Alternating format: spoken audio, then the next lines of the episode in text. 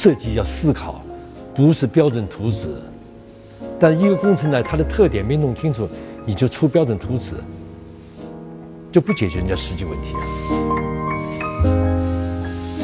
所以你看，这没有用，这叫无用的设计，但是解决设计是处理矛盾的能力，就发现问题的能力。所以大学这四年，我这理观点就是，不管什么作业、什么课程、什么专业，都是训练你能力的一个载体。而且改行是必然的，说我学的东西将来改行了，说明社会进步了。观众朋友您好，欢迎您收听人文清华播客，我是清华大学新闻与传播学院教授张小琴。本期您将听到的是我对工业设计领域的著名学者、清华大学美术学院教授柳冠中的访谈。柳教授于1984年创建了我国第一个工业设计系。所以有人称他为中国工业设计之父，他是改革开放后中国大陆的第一个德国留学生，赴包豪斯的前身斯图加特设计艺术学院留学，在这里，德国学生第一学期用整整十六周学习设计一个鸡蛋钟，但到毕业时却能够设计太阳能动力旅游船，在这儿他认识到大学应该训练学生解决问题的能力。后来，刘教授创立了视理学，并以此为基础构建了系统的工业设计理论。祝大家收听愉快。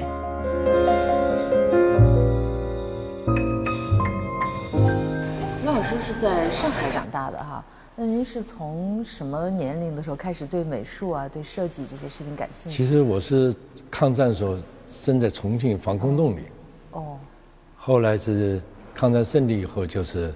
先到的是那个武汉，嗯，完了最后到了上海，那是四八年，那么无非就是从小喜欢画点画，就是小学里比如参加，上海少年宫，学画，实际上也不是专业的，跟现在年年轻的孩子学画那，更是完全是业余的。嗯，您是一九六一年的时候报考的中央工艺美院是吧？怎么会选择了考工艺美院？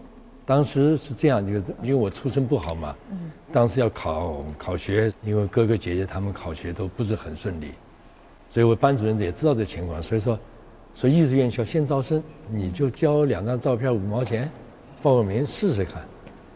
那我们爸爸妈妈知道了，坚决反对，说考艺术不行，这行业不能干。后来呢，他怎么认为艺术行业不能干呢？这可能就过去的观念，这艺术都是。玩的，哎，玩的，不务正业，不是栋梁 之才。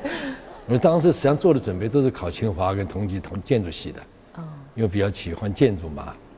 就一看中央工艺美的报那个招生简那里有一个建筑装饰系，嗯，跟建筑沾跟建筑有沾点边，从就班主做工作，总算爸妈同意报吧，先报一个试试看。嗯，考完了也没当回事，照样在温习功课。我记得一个礼拜天就是正在背那个英语书背后那个单词表。突然，说通知送到了，我把书一扔，就到游泳池游泳去。嗯，那进到工艺美院之后，实际上它跟你的建筑的爱好有有关联吗？有一定关联，因为到那个虽然是正好，因为我们当时的系主任啊，这个系的成立，就是十大建筑起来的。哦。所以当时老师们基本都是十大建筑的参与者。嗯。所以它里面搞的建筑装饰好，包括现在人大会堂那个万人大会堂。那上面的天顶那个那个海天一色的灯，就是我们当时系主任系小鹏的设计，那是非常高明。到现在你看也不过时。我们等于是后来成立这个建筑装饰系以后呢，老师们就是基本训练的课题都是围绕着所谓的建筑上的图案、装饰或者灯具啊、照明啊、家具，所以说很实用，就跟现在的设计系很接近的。所以在我们学校里边，当时这个建筑装饰系。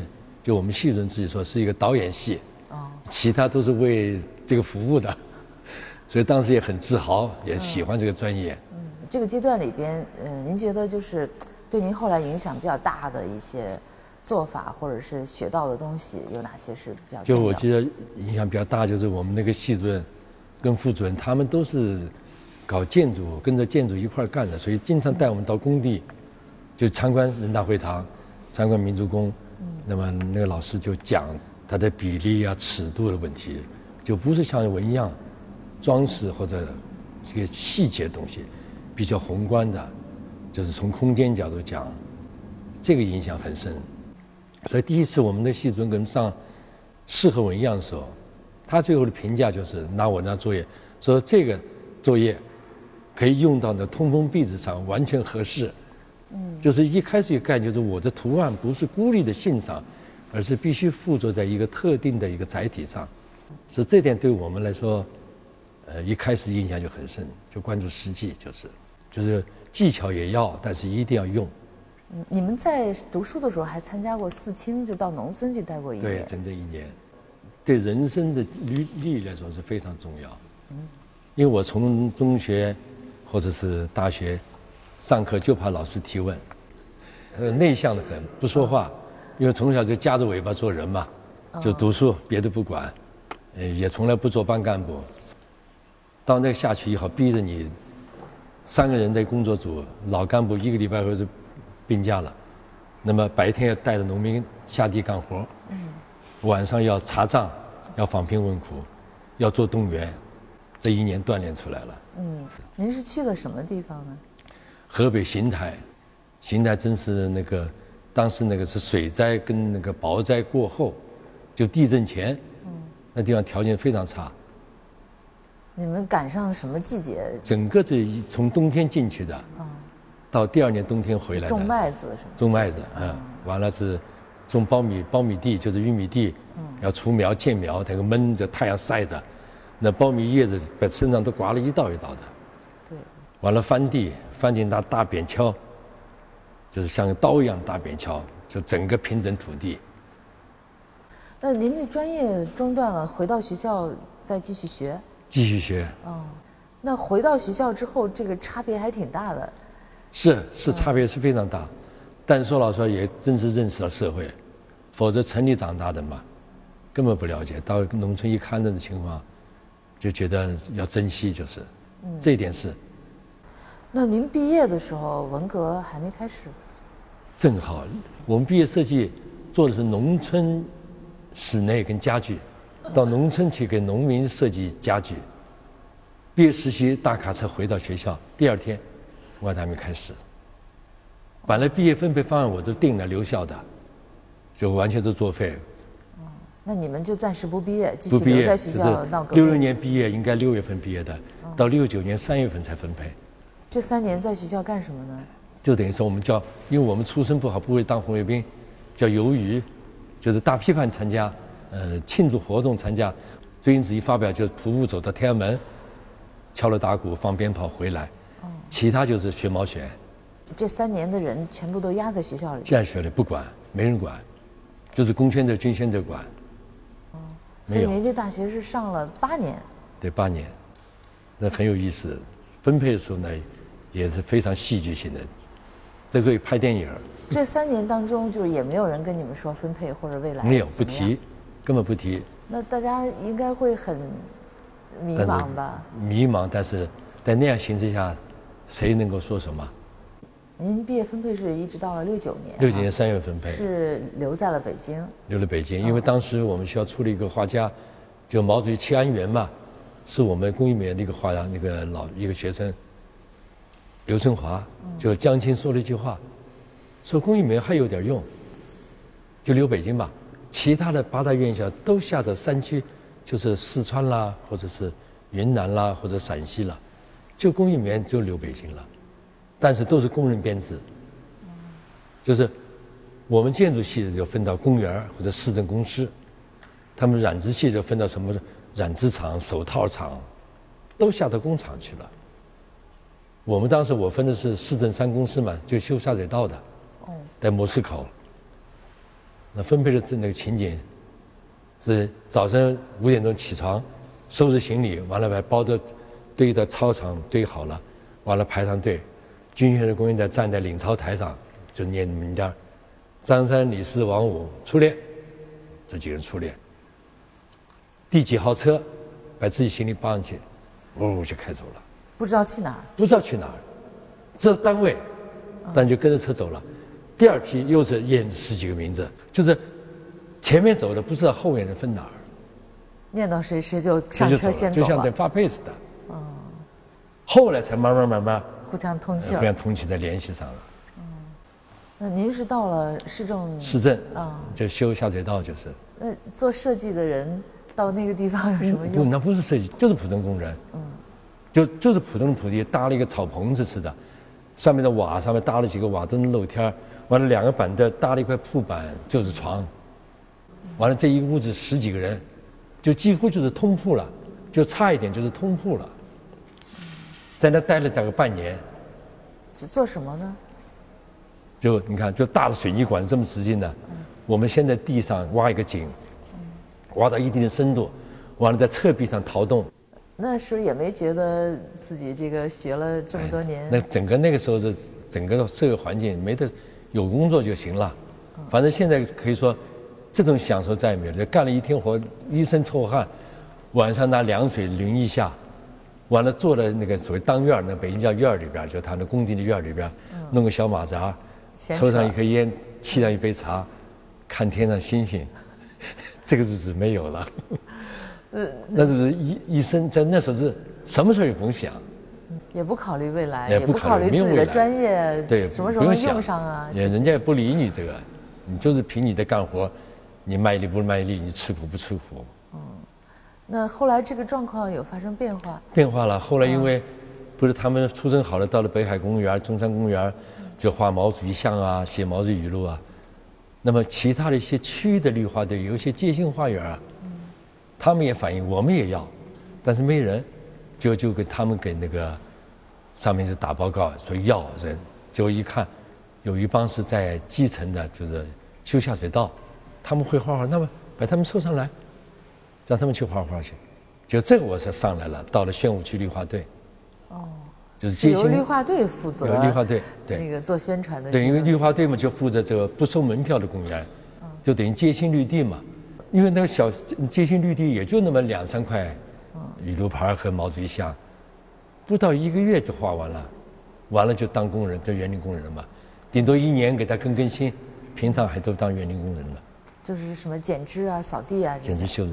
啊。所以不甘心啊，老在那儿，等等于说有点半养半休养了，所以就自己要想办法去，有那种地方，国家也不投资，我们就有意识的修一些，比方画廊、宣传廊啊。亭子啊，有没有钱？有没有砖？没有材料？就我就动员那些老人，礼拜天蹬着三轮，满北京市去找捡半头砖，半头砖、七分砖，回来堆在那儿，堆到一定的时候，我们自己盖画廊、盖亭子、修大门，自己绑钢筋、修那个那个雨雨搭，这个干了不少。还是有心里边有一些那个愿望，要愿望要干要改造这个环境，因为环境太差了。就这种工作状况，一直到一九七四年。七四年，因为当时有个说话叫专业归队。嗯。因为的确，北京建设也需要人才，我们又是学室内设计的，而北京建设也没有这个专业，所以给上面打报告，等于说把我们这帮人就可以归队了。做了五年工人，再回来做自己的专业。做专业。嗯。所以这时候进到设计院。不适应了，一进的设计院，就差不多有一半这屋子大的，就是设计工作室、设计室，一人一个大图桌。那时候没有像现在这么先进，都是平行尺、大三角板。还会画图吗？会画图，但是根本画不了了。一看他们这个阵势，我坐那儿不知道怎么下手。就接到任务以后，我坐那坐不下去，他们就翻杂志，我就因为在外边底下干了这么五六年，根本不适应了。所以我到一个好，就下工地，到工地，他们也去工地，不像我一待工地待三天两头去去。再就是加工的地方，工具到灯到灯具厂、工厂里灯，到玻璃厂看怎么吹玻璃罩子，他们都不去，我去。所以这样的话，就是一开始设计就是跟现在的设计概念是，我不是一上来就画图，而是我把前面情况弄清楚了以后，哎，我决定要怎么做了以后，可行性有了，我再去画。您这个是有意识的呢，还是说做工人做的时间长了之后？做工人长了有关系，嗯，有关系。就是我坐不下来，嗯，他们一坐就一上午一天的坐，我觉得坐那就是两个人腿就 根本不自然，就想动，我干脆就下去了解情况，而且一了解情况，发现真有东西可了解，有问题，再加上调查就出现，就是那个日本使馆建成了以后，正好中日建交一周年，邓小平是参加这个使馆的开幕典礼。他站起来祝酒的时候，上面的罩子掉他沙发上。哦。当时日本大使馆就是召会，就认为中国的政治复杂，是不是有人要陷害邓小平？结果不是，就是设计的灯不合理。灯是一个方方形的，二十五公分见方，而我讲不光是这样，它是这样的一个形状。那么就这个罩子吹出来是吹了一百多个，就成功二十个，二十当中装勉强装上了，但是它温度一上来以后，它厚薄不均，最厚地方七毫米，最薄的地方不到一毫米，一灯泡一热以后应力不均，炸了。哦，是设计师在画报里看见外国的灯有这样的。所以他画了这样，因为当时政治任务啊，谁敢不做？工厂只能认头皮做。其实后来查一查，人家是塑料吹塑的，我们是玻璃愣死吹出来的。所以这些问题，包括我们看到人大会堂那个那个吊顶，人大会堂宴会厅。后来这个灯就是发现是有问题之后，就是改了，整个重新重新设计了，就那个灯是做不出来了。中国除非要进口这些设备，就当时还没有。那七十七十年代的时候，再加人大会堂，我们调查又出现了好多问题，就是宴会厅那么那么漂亮，顶子上面是十乘十的木方子吊起的一个漂亮的那个花的顶子，灯泡一开，半个钟头以后，宴会一开半个钟头，上面那个空间有两米到两米五的空间，四十度，哦，木材的自然温度四十五度左右要烧起来。所以必须保证上面要安全，而那时候没有其他的材料做吊顶，都是木层十乘十的木头方子吊的，所以一个消防排值班，一开宴会一个消防排值班，就下面人在下面吃饭，上面是消防排站在上面值班，拿着水龙头拿着灭火器，全副武装的，所以两个钟头宴会下来，他们消防队员那个靴子里能倒出汗水来，就四十多度，热，但是又闷在里边。所以后来发现就出现这个问题嘛，他们毕竟在上面两个钟头很无聊，就看先看那板缝，看看今天哪个首长来了，就兜里边那个什么试电笔啊、尖嘴钳都掉下去过。哦，那下面正吃饭的时候，啪掉下来。所以我们就了解，原来灯具绝对不是光好看问题，就是背后一列些东西都是我们设计要想的，而那时候的设计师根本不想这样，就是好看。呃，您您这个故事，您为什么要去关心这样的事情呢？就是我们的确，你看这么多年，又是实青，又是在底下当劳动，所以设计对我们来说，加上我们上课的时候也了解了很多材料的背景，嗯，所以要设计一些东西，我必须了解现场的情况，所以后来在设计的时候，就发现我不会马上爬图纸，我得把这个情况弄清楚以后，我的方案里面必须要能够解决，就是好生产、好安装、好维修。也能够通风散热，所以自然我的图纸就在这样的情况下出来的。嗯。而跟他们以前设计师图建筑师拿图纸不一样，他们那时候就画一个外形，剩下你们工厂你们去解决去。您到北京设计院之后接到的第一个设计任务是为使馆设计。哎，使馆设计。对。那时候使馆因为外交路线的成功吧，不是大国家小国家，小国家的规模不大，所以它那个使馆本身就像一个。就像一个小院子似的，那么但它也有宴会厅，也有接待厅，也有各种办公厅，那么五脏俱全，但那房子不可能盖那么高了，不能像人大会堂，净高有七八米或者十几米，净高也就是三四米。嗯。那么也要做吊顶，因为它也要防火，也要做这个东西。那么这时候我做设计的话，我里面有照明，当时设计完了灯是考虑到现实，所以我现在没法做吊灯了。所以考虑的跟它的建筑结构在一起，嗯，就这样情况下怎么办？所以做出的图纸，我自己认为解决问题了，嗯，但拿到工厂里他看不懂了。您设计的是一个什么样的概念？就是我这个灯已经跟它的顶棚，因为顶棚要有吊顶嘛，哦，吊顶就有材料，我把材料无非给它掏空了，把它灯的反光罩窝到里边，下面只露灯罩或者灯板，哦，就是不是我们看到了花灯的概念了。所以我干脆做光梁，整个这一条带都是亮的。那么我的灯就要必须跟梁、跟构件结合，就不是跟过去这挂下来，而是直接跟顶板结合。就像您说的这个一个灯带的这种设计，在当时可能是比较少见的，是吧？还很少见，嗯就国内几乎还没有怎么用。那做了这个图纸，您应该还挺得意的，是吧？当然很得意，我觉得我做的很认真，嗯，想了很多办法。我理直气壮找那个工厂，那工厂是叫北京灯具厂嘛，嗯，就在教主胡同现在的牛街那儿。我拿图纸给他们总公司看，总公司看了半天不说话，在那挠脑袋。最后他说：“等会儿。”他就把那个老技师们都叫来，大家看看这图纸怎么回事大家看完都不说话，一会儿他们就交头接耳。最后这个黄耀昌的总公司说了：“小柳，你设计这叫灯吗？”我一下子傻呆了。我设计这么认真，不叫灯。当时你看文化大革命的后期嘛。工人阶级说不行，那我这个家伙回去怎么交代？哎，我说我再想想，我夹起图纸就回家了。回家一想，我不对，我怎么不是灯啊？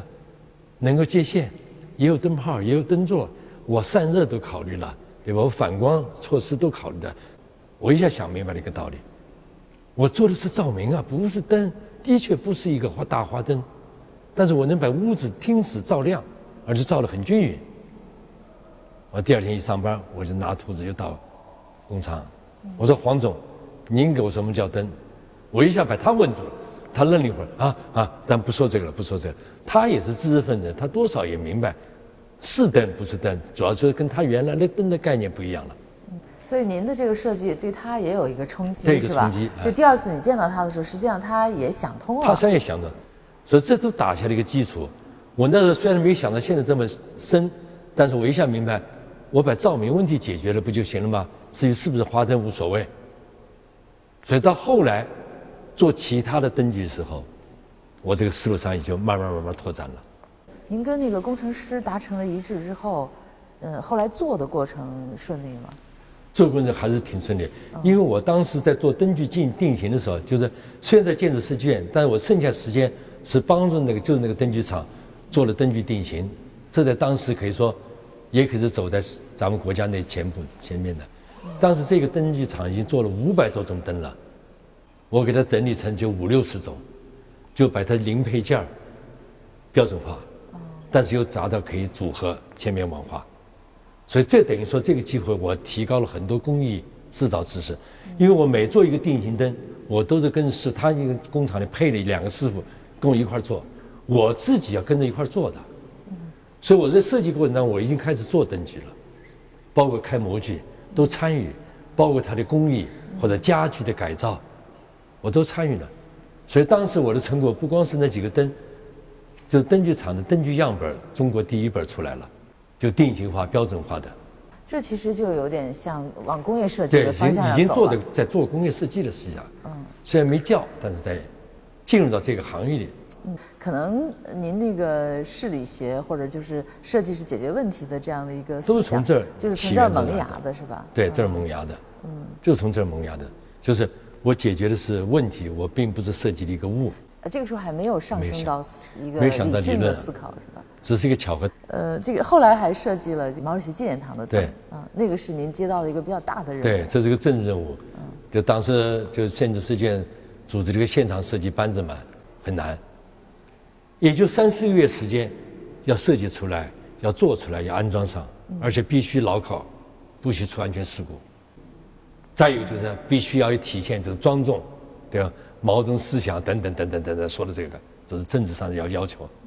正好因为七六年刚刚地震完嘛，就唐山大地震，所以对建筑防震的要求，那么对灯具也有要求，地震时候绝对不能出事儿，不能哗啦哗啦一下掉下来了，不行。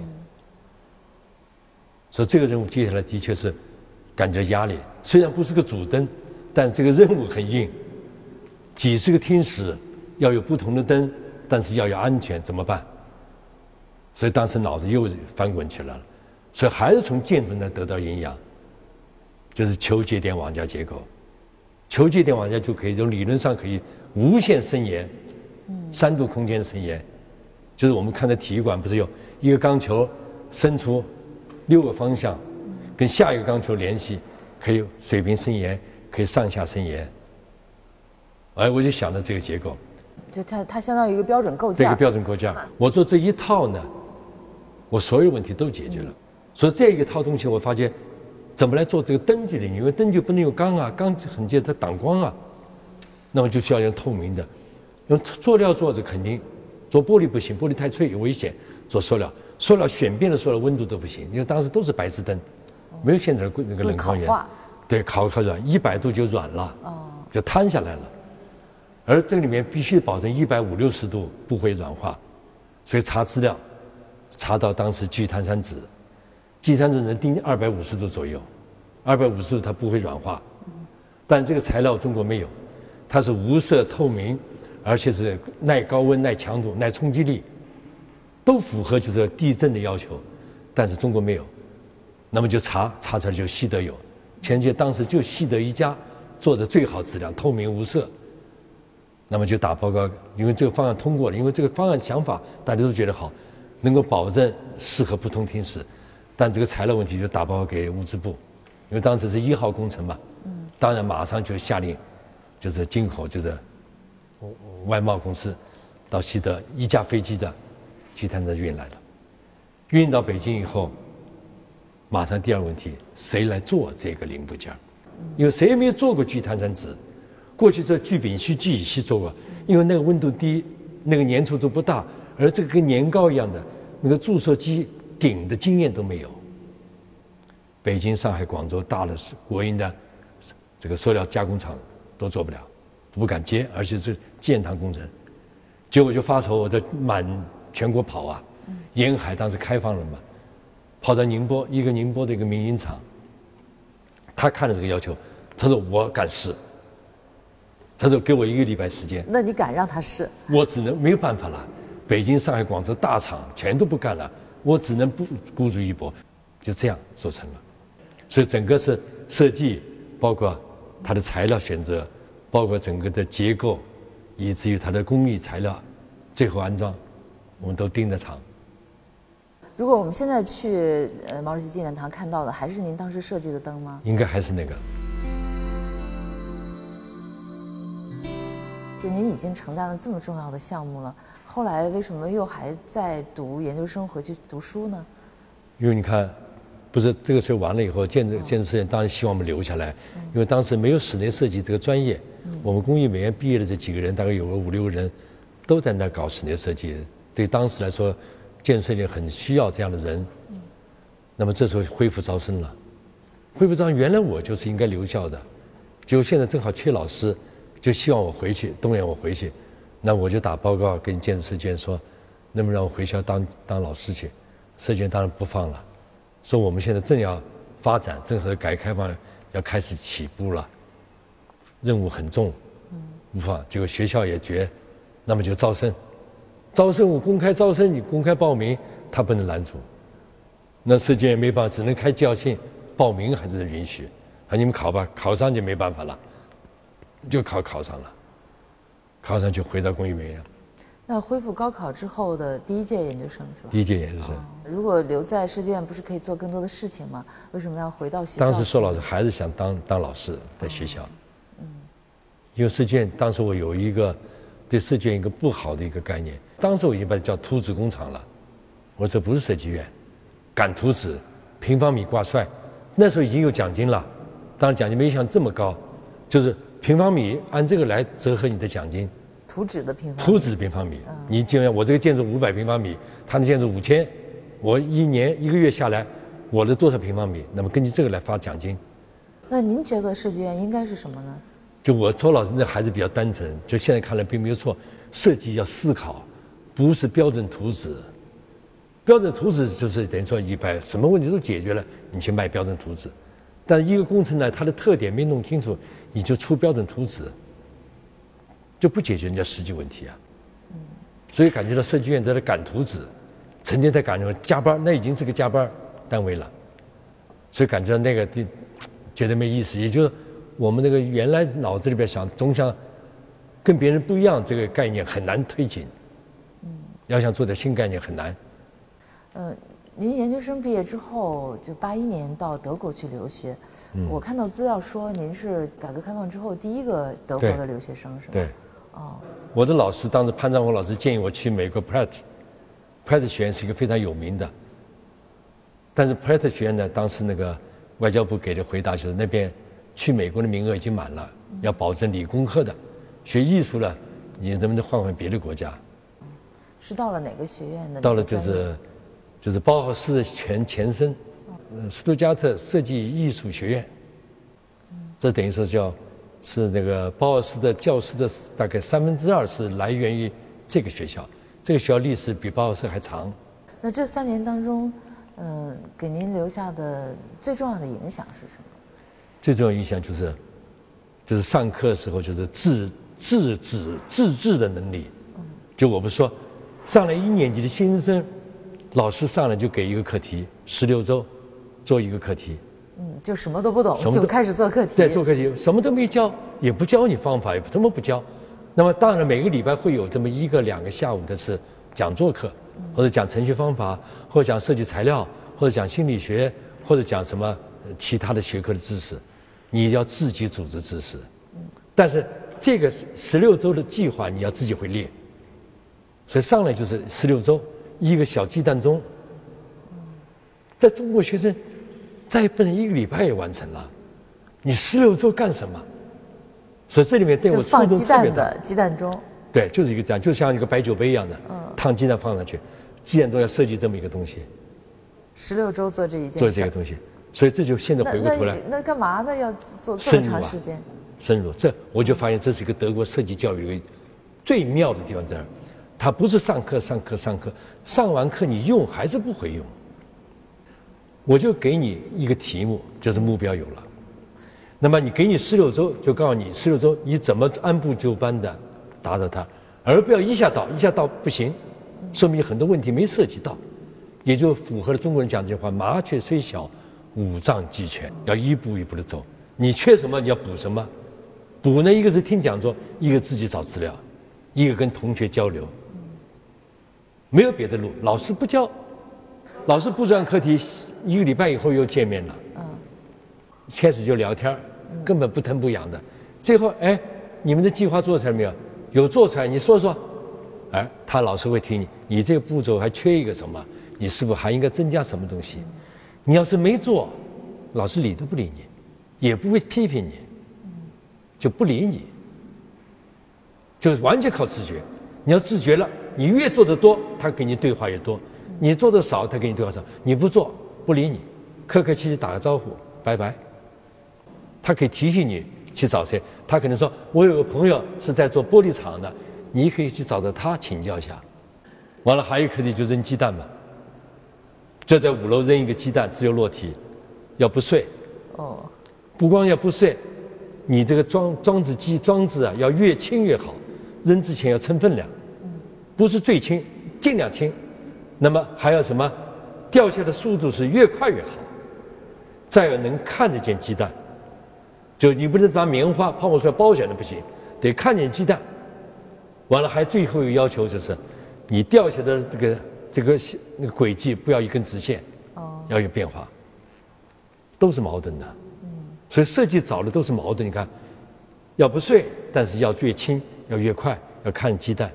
要不是一个直线，老师就是给你们设置好多障碍，让你们来达成一个目标，找到一个，实际上就是中国的中庸。中庸并不是不偏不倚，实际上就是协调。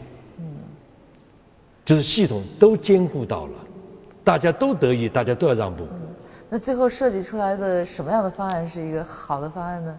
我最后设计就是拿这个透明的卡纸折成这么一个形一个尖角形中间有几个支撑点，把鸡蛋卡在中间。这不就看得见鸡蛋了吗？但底下也有缓冲，弹上去不直接碰鸡蛋，它有个塑料这个卡纸的弹冲。我周边伸出像飞翼一样的几个翅膀，有一个角度，最后拴了一个纸袋，扔下去以后就这么下去的。完了它又不会翻倒，因为有个尾翼，只要碰了地上，它已经没有那么大块的速度了。那一点的缓冲机构是足够鸡蛋不碎了。当然中间我碎了四个鸡蛋。要试的，就是要要探讨，要做实验。实验这回错失败了，要找原因，那么再提出解决原因，解决这个问题，又出现新的构造，实际上就是一步一步往前走的，不可能拍脑袋。就是那这个有什么用呢？就是实际上就是处理矛盾。所以你看这没有用，这叫无用的设计。嗯。但是解决设计是处理矛盾的能力，就发现问题的能力，就是探索，就是发现问题了，你有什么招？发现问题什么着？实际上解决你解决应对的能力。它可能是个多维的，不是一条路解决。我不可能光从材料解决，你看材料问题，我回避材料问题，我用材料力学的方法，用结构来缓解材料的弱点。嗯，这是设计一个一个特点，就是这个，就是它是一个靠系统来解决，不是从一点来突破，是综合解决问题的能力。这个是体会很深。你想，七个学期下来，七个课题做下来，七条鱼解剖下来，可能第四条鱼就不是鱼了。是一个家兔了，第七条鱼，第七条就不是鱼了，是一个狮子了，但是道理是一样的。你说毕业以后还要实习吗？嗯，不要了。那最后一个最复杂的是做什么？最后复就是一个自己一个自选的一个自选的一个系统课题。嗯。他们当时一个学生做的就非常棒，就是在那个德国那个那个莱茵河上，一个旅游用的用太阳能板做的旅游船。嗯。整个船是一个。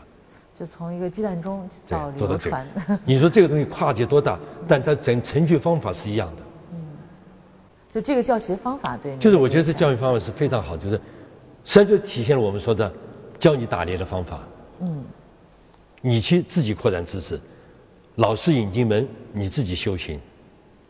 你说中国大学生，你看要实习，对吧？最后工作大岗位还要实习一年两年，他们的学生出去就能干，就是能力。自己找知识，自己学会协调，跟别人合作，这个心态是开放的，不是死读书一个一个非常用功，好像很用功，实际上能力上不够。嗯，那他们这个是偏操作吗？就是会不会他的呃知识面不够宽啊，或者基础不够广广呢？对，所以什么叫基础？这就我发现我们自己现在解答的基础，在我们工艺美院，我们在过去认为的基础就是宽口径厚基础。金字塔型的，对吧？中国一直讲金字塔的，但是我一直提问，什么叫厚厚有点嘛？没完没了啊！现在复杂社会，你说大学学四年材料，学四年结构，学四年，那个美术，学四年心理学，学四年什么？四年你学不过来的。所以学习方法在现在的信息社会，不需要怎么学，而学这个方法思考，知识到处都存在。所以大学这四年，我的理观点就是，不管什么作业、什么课程、什么专业，都是训练你能力的一个载体。而且改行是必然的。说我学的东西将来改行了，说明社会进步了，因为老的职业肯定被淘汰掉，新东西产生，那新的专业怎么办？那总得有人干啊，就是这些人能够开拓。所以现在的教育改革一定要把这个基础课的认识要改过来。应该是怎样的？你看，咱们强调就是全部的、全部的时候去布里口，这是小生产啊，艺人。而现在是这个社会，尤其像清华，我不是职业学校，清华是一个研究型的，你应该学会培养领军人才，整合人才。嗯，您在德国期间是有一个节点设计获得了专利，是吧？对。哦，是就是这个读书的这个过程中，就这个课题。也是一个学期，这个节点设计，大就实际上就像我们展架一样的，要搭出来，就类似我做的球点网架那个灯具一样的。但当时要做一个展架，它叫节点，实际上你家里做展架、做家具、做什么都都可以。当时我就准备做东西，那么节点就是一个结构点，就它能够扩延，从思想上也是个节点，从结构上这个节点，就将来用途上它也可以扩延。那么我当时做的就是。我怎么想的？中间一个方形，这方形我想做一个展览的几一个展架，上下左右前后六个项都能延伸。那么在延伸过程当中就发现问题了。我怎么能让我的东西能够穿过去？那我在做的设计过程中画了半天图解决问题。那我在做模型当中我发现了一个偶然巧合，我用铣床把这个节点的方这个角洗下去以后，洗下去以后这个挖槽进去以后。就出现三个面，可以加工的，就是我的工装、我的螺、我的螺杆或者我的螺刀就可以伸进去了，否则我伸不进去的。那么我就有可能向三个方向发展。那我就把这个点给它装修出来，把它把它做出来，它的形态就自然出来。而这个形态，我这个家具的这个节点，这个这个节点，它出现三个凹槽，这个凹槽就形成了一个亮点，造型上的亮点，而不是一个缺陷。所以这里面体会就是，设计上的一个缺陷，我要变成一个优势，我要通过设计去回避它的劣势，发挥它的优势。而这点做出来以后，就搭出的展架就非常方便的左右，一会儿一个一个展架就搭搭出来了。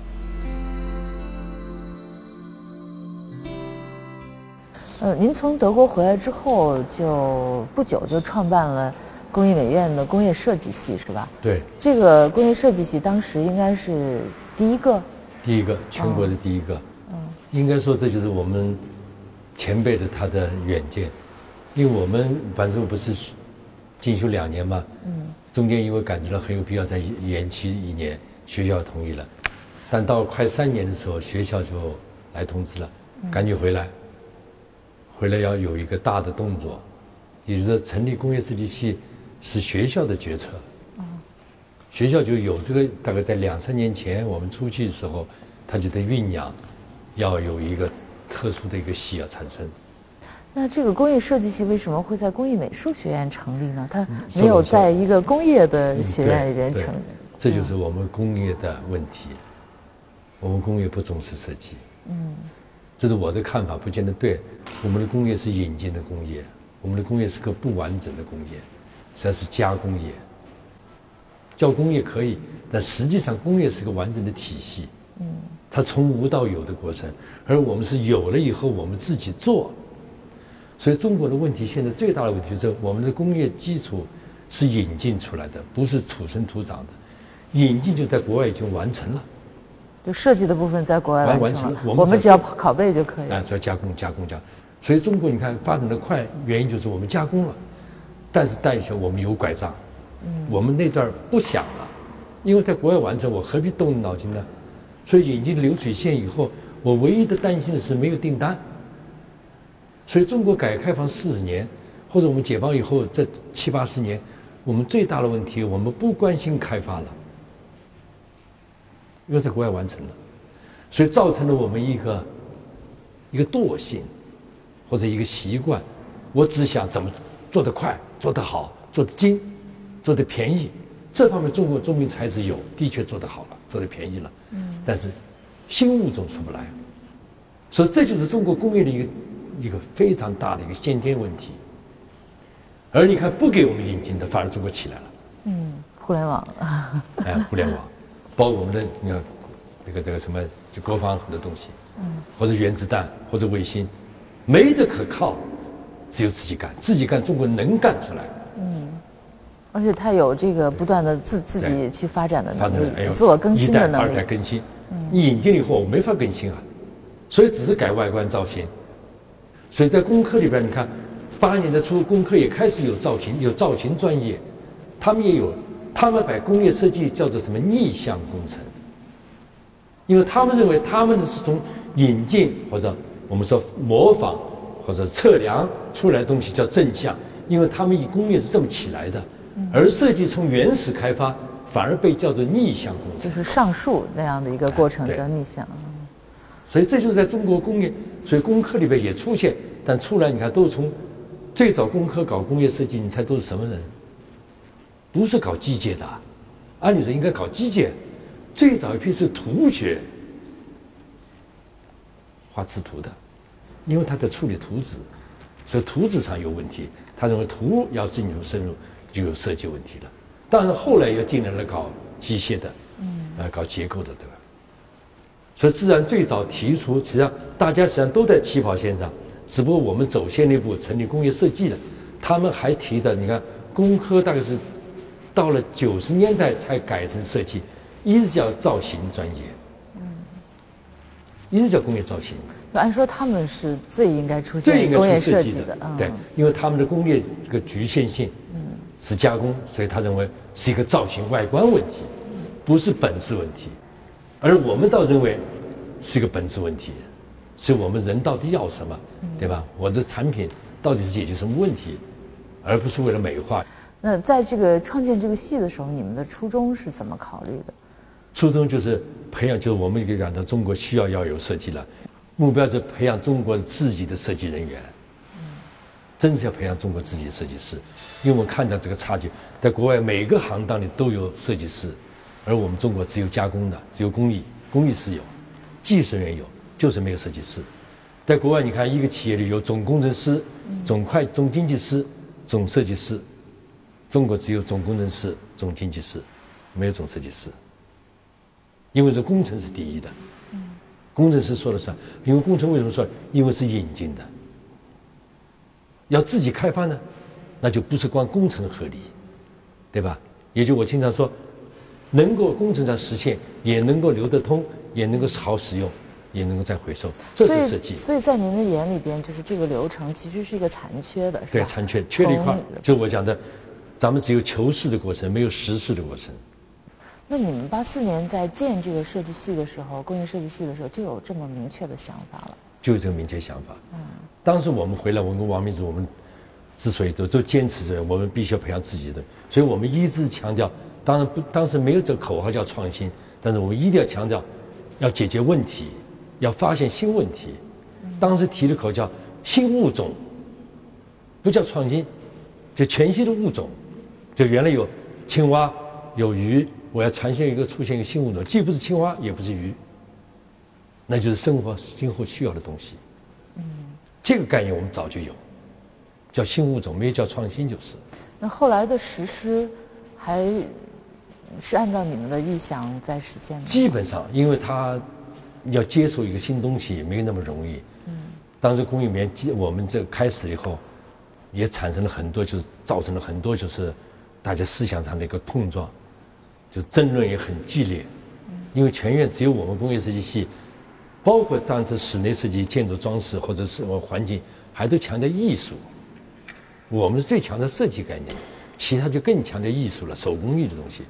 所以我们讲的过程当中，大家开始不理解，但是学生们很踊跃，学生都爱听。但是教师队伍就是有不同看法。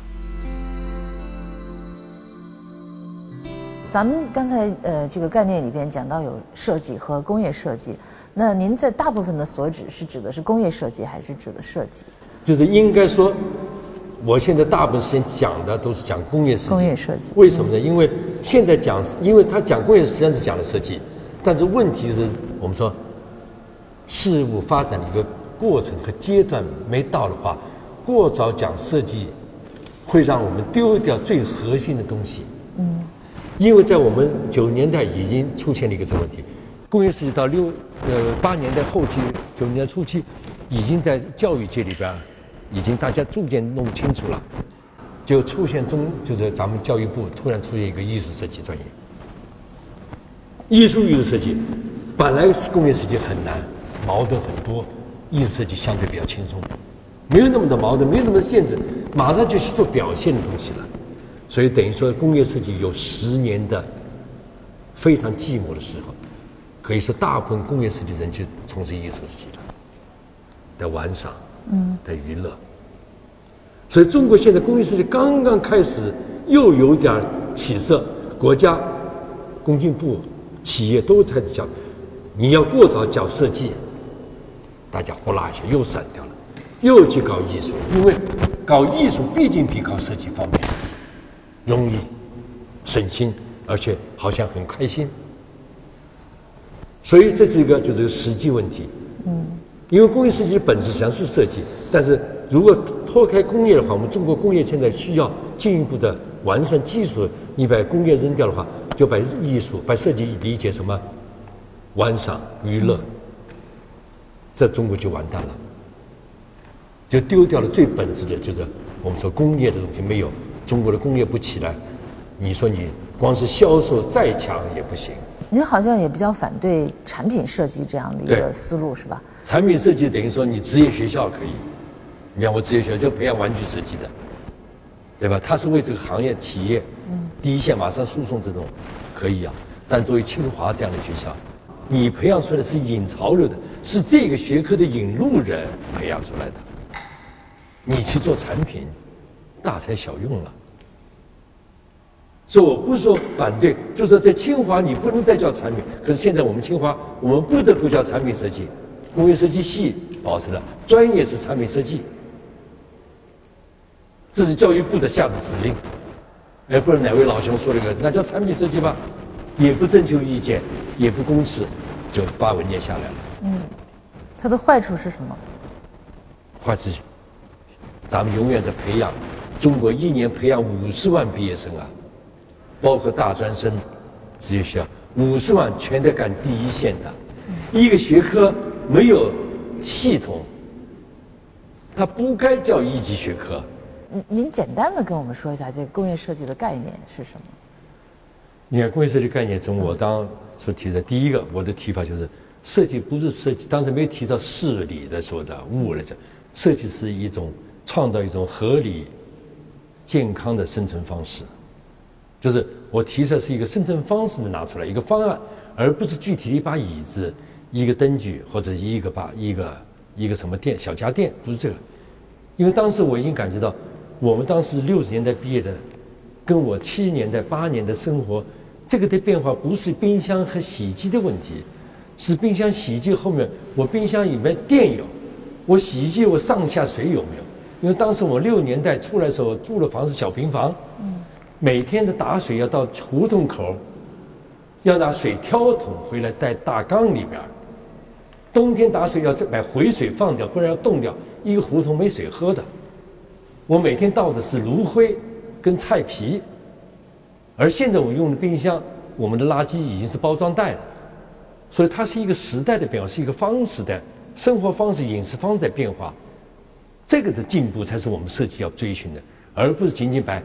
蜂窝煤煤炉子改造一下，那蜂窝煤肯定是要被淘汰的。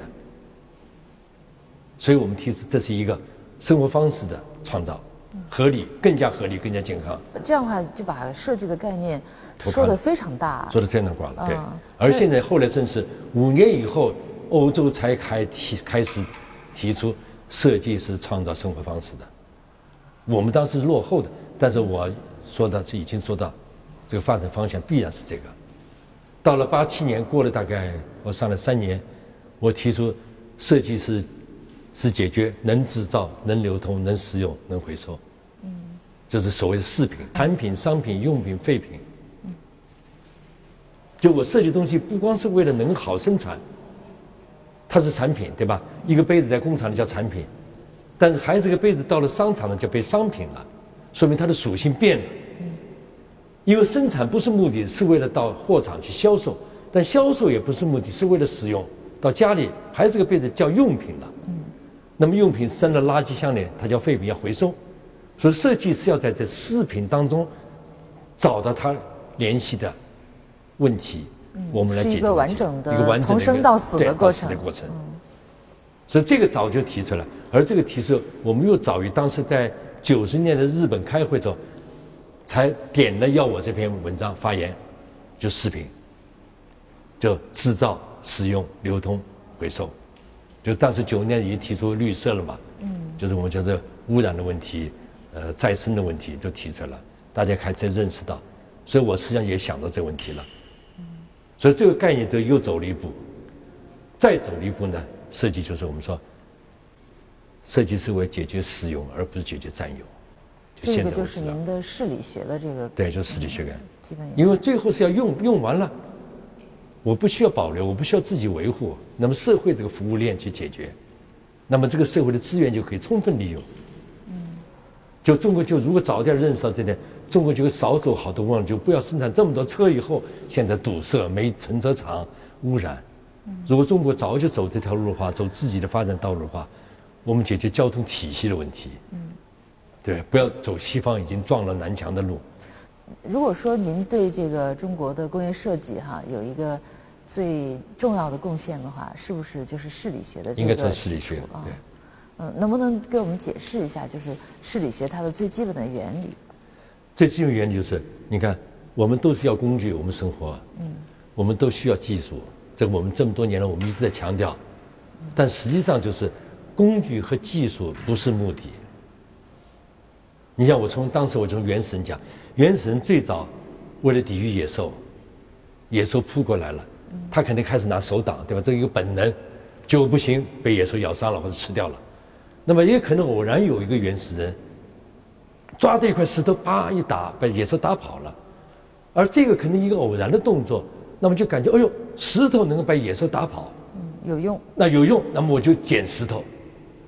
就发现捡了好多石头，在野兽扑过来的时候，又不知道有多少人又被野兽，因为什么？捡的石头一个太大，一个手抓不起来，两个手两个手抓呢，已经晚了。或者捡了一块小石头打出去，没有野兽根本没有没有受影响。就后来才发现，一定大小的石头，一定重量是，很手抓起来很方便，边角也有刃的石头。才能打退野兽，那么人们就开始选择这样的石头了。实际上，这时候设计开始了，就是为了生存，选择东西来实现目的，这就跟动物有点区别了。嗯，就发现生活当中没有那么大小合适的石头，有边角的，结果就发现打着石器能够出现我我理想东西。那么一进到打制石器，那么就设计真正开始了。开始打造石器，后来就发现用其他的金属，或者再延伸下去，加上一个臂，就是利臂，这个斧头就出现了。那么为弓箭又延伸了，把人的能力延伸出去了。嗯，设计就这么进步。实际上这时候，科学有没有？没有。您说的那个设计开始出现了，从它没有出现到出现的这个瞬间，是什么东西出现了？所以我们说设计出现了。就是就是目的，就是类人猿或者人的人的全身。是一个有目的的活动，一个目的的活动，它就跟动物，动物有的你看，乌鸦有时候也会做一些动作，猩猩也会，但是还是低等。他就我就像像说，就是动物的抽象能力不行，它总是具象，它会学会模仿会，猩猩也会模仿，但是人具备一个抽象能力，通过这个我发现它的原理以后，我拿着原理去指导我的下一步的行动，而这是人类的高级的那个思维活动。所以我觉得设计最关键的培养。年轻人或者孩子的抽象能力，尽快让他学会从现象到本质这个过程，缩短这个积累。所以这个学会的话，人就有意识的做工具了。那么工具是为了解决人类所生存，对吧？要猎取，要防御，要保暖，要居住，逐渐就发展起来。而这时候技术才开始被发展，科学在进步了，艺术也出现了。您的意思是设计是远远早于科学艺术，嗯，这是人类最本质的智慧，我们没有开发。这这那，所以我觉得那这是不是意味着您认为有设计才是人跟动物的区别？对，有设计才是人跟动物区别，不是科学，科学是一种一种工作的一种状态或者什么，而设计是一种本能，就是我要生存，我发现问题了，我这么去解决。设计就是解决问题，就是在客观情况下一个特定情况下，我要实现的目的，我设计出一个方式来。你的方式不是我的方式，嗯，也就我经常反对说，学经验，经验是没法学的。您处理事情的经验跟我处理的绝对不一样的，因为你的资源跟你的受的教育跟你的周边的环境跟我的不一样，我肯定只能学你的精神啊，你是这么来解决。哪些问题哪些？完了，我根据我的情况，我组织我的能力来实现它。经验必须创造，经验不可能推广，推广只是最后肯定要出问题。这个跟我们刚才说这个事理学的这个原理之间的关系是什么啊？就是事情嘛，事情组成就是有人，一件事情就是一个故事嘛，必须有主人公，而主人公呢，必须要有环境条件、时间。一个事情不是孤立的。而物呢，就是不管人、不管时间条件，它都在那儿，它是客观存在。而事情必须要有人、时间、地点条件，所以它马上是一个系统，而物是一个孤立的元素。所以我从事出发呢，我来选择物，就我这个是我要做事，我选择这个工具；您做事要选择这个这样的工具做这个事情。嗯。事情不一样，也就人主主主语不一样，他的谓语动作不一样，做动作的限制条件，我们说状语不一样，时间状语、地点状语、条件状语不一样，所以我用的工具会不一样。那如果概括来说，这个事理学的原理跟我们之前，呃，这个解释设计的这个有什么不同呢？就上升了一步，因为原来只是说找问题，那问题在哪儿呢？问题就是因为我不一样。就打个比方，你看是呃沙发好还是马扎好？按照物的评价，那么沙发肯定好，对吧？马扎是一个甚至都感觉要落后、要淘汰的东西。但是如果我要去看明天的英国的那个、那个、那个世博会，我肯定拿马扎。那沙发对我一点意义没有，我不能拿沙发去排队啊。所以设计强调什么？我的人、我的事情、我的时间条件决定我要选马扎。我把事情弄清楚以后，我再去开发工具，我再去组织技术，来解决问题。事事放在前面。事情的理顺了，那么最后的结果，我的方向、我的定位都很清楚了，我就不会盲目的要高技术，我就不会盲目的追求奢华，我就不会盲目的只跟潮流。就是说，设计是为了解决问题而存在的，对，应该是这么一个道理，是吧？势理学就是实，就是实事求是，就是说，我们中国现在遇到的问题，跟美国遇到的问题，跟意大利的问题是不一样的。它的设计理论，它的设计方法，跟它设计的主流，跟我们不一定一样，有的是一样，而不要盲目的跟他们走。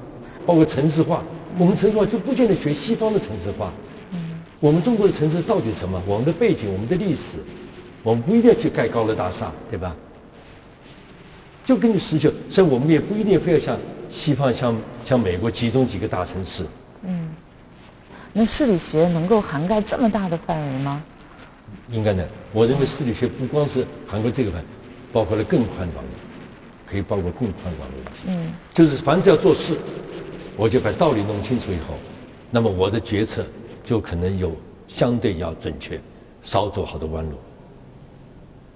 那这个视理学的概念是您的一个独特的理论发现是吗？对，应该说，我是在八四年暑假来看了一本书，就是美国经济学家。那个拿诺贝尔奖的，他写了一本书，《人为事物科学》，关于人为事物的科学。他可以首先提出了事物的科学，那么这引申了我注意，但是他引申了事物的科学，就告诉我们，自然界一切事物都是有个体系，它之间是有关联的。那么他没有点出来事理学这个事儿，只说事物是有规律的，我们必须认真对待了。不能简单的把事和物分开的说，嗯，这个在我脑子里，因为我这本书基本画红了，看了有五六遍，慢慢在实践过程中，我慢慢体会，从生活方式说，最后发展到最后的，我做了一些项目，就感觉到，我从一个系统去认识的问题，我的结果我可能不是一个工具，我是一个程序的调整，我工具可以不调整，甚至我给工具出新概念。我逐渐提出了一个势理学来，就是中国讲究事物事物事在先，物在后。那么事的道理弄清楚的话，我对物的定位、选择或者开发，我的方向会明，我可以少走弯路。可以用一个比较简单的，就是因为视理学太抽象，所以需要让普通的观众能够理解您到底这个视理学讲的是什么，让他们能够一下子能够。嗯，能够 get 到这个视理学的要点。嗯，对，这个杯子是一个非常通俗的。嗯，就我们只要如果出个题目叫学生设计一个杯子的话，我相信同学一般都能设计一个杯子。所以这里面出现你给他五天设计杯子，或者五年设计杯子，甚至更长时间，再聪明再能干的学生拿出来都是杯子。那么永远围着杯子这个物去打转转，给他加装饰，给他换材料，给他换原理。那还是杯子，那么我们说人没有杯子不会渴死的，对吧？有杯子是方便，但是不一定非杯子不行。我到荒郊野外，有一汪泉水，我拿手捧起来喝也不要紧，没杯子。事情变化了，主角变化了，环境我们说外因变化了，就是语境变化了，那么拿出来的方案就可以跳出一个物的概念的束缚。所以设计师特别强调。用名词思考，用物思考的话，它的创新是被限制住的。如果是一个动词或者解决问题的方向可皆可，那么它可以有无数的解法。而这是我们现在国家创新，我觉得更重要的创新，不是一种涂脂抹粉、小改小革的创新，就是我说的全新的物种产生，嗯真正的创新。而中国现在提出中国方案、人类命运共同体，都是过去未曾有过的。现在视理学的这个概念在设计界是一个嗯被接受的，还是还还是一个比较新的？现在是应该说最近这五六年来传播的很快。嗯。所以你看，我那本书是零六零七年出的，当时也有人买，买的不多。到了五六年以后，大家都早已经没有了，没有了，大家也都在嚷嚷。最近就是那个上海人美出版社主动说，他们听到的呼声太多了，就是现在要再版，估计大概四月底啊就出来，就关于这个视理学论纲的再版，等于就添加了很多内容。就现在大家基本上设计界都承认了，但是真正运用的好的应该说呃不多，因为他对他需要一个理解过程。因为平常我讲课当然也讲心理学，讲的过程大家都认为对。但是，一到用的时候，他的习惯的思维又运用上了，就是，所以要颠倒过来一种习惯，需要一个较长的过程。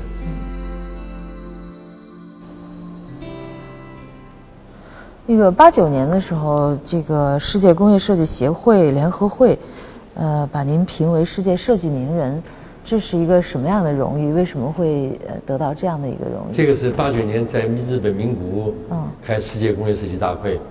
在会上等于说在大陆区的对第一次出场，而我讲的题目恰恰是讲的就是方式说，嗯，就生活方式，生活方式嗯，八九年在当时国际上还是没有提这么提，所以这影响包括这个方式说，包括我提出的就是培养人才这个基础训练的方式，就是综合的设计基础这两点，但引起了很大的震动。所以当时就授予我是就属于世界名人，嗯这一点当然，中国是，呃也没有过去对设计不认识，也没当回事，所以这个影响当时就是没有影响开来，但是事实是有，这个证书都有。嗯，那这个能表明世界设计界对您的这个学说的影响那个认可。所以现在国际设计界见到我都很熟，就基本上老年纪大一点都知道我。嗯，我。四年前吧，我去德国，我的老师八十周岁过生日，我给他过生日。我见到我那些老的老师，谈我的想法，他们都呆了。就他们脑子里，虽然德国很先进，但他们脑子里这个年纪的吧，在学校教的还是 product design 产品设计。实际上，我把工业设计讲到已经延伸，就是系统或者方式设计。这点他们。没想到，他说没想到，嗯，他以为我们还在搞产品设计，所以他们根本不担心。你搞产品设计，他们搞了上百年了，我们才二三十年。如果我们弯道就是换道超越的话，我们中国肯定会超越他们，他们都感觉到非常惊讶，就是。嗯。所以这点，我觉得我们中国完全有自信，在未来十年、二十年，我们可以走到前面去。就是以这个生活方式设计的概念取代产品设计的概念。代替替代产品设计。不是产品的创新，而是一个生活方式的创新。我们会带来一系列的系统改变，我们的民族的一些习惯也会去掉，我们过去一些传统的概念、一些不健康的、腐朽的东西都可以去掉课内容到这里就结束了，感谢您的收听。我们的播客节目《人文清华》已经在喜马拉雅、小宇宙 APP 等各大播客平台上线了，欢迎大家订阅收听。谢谢大家，咱们下期节目再见。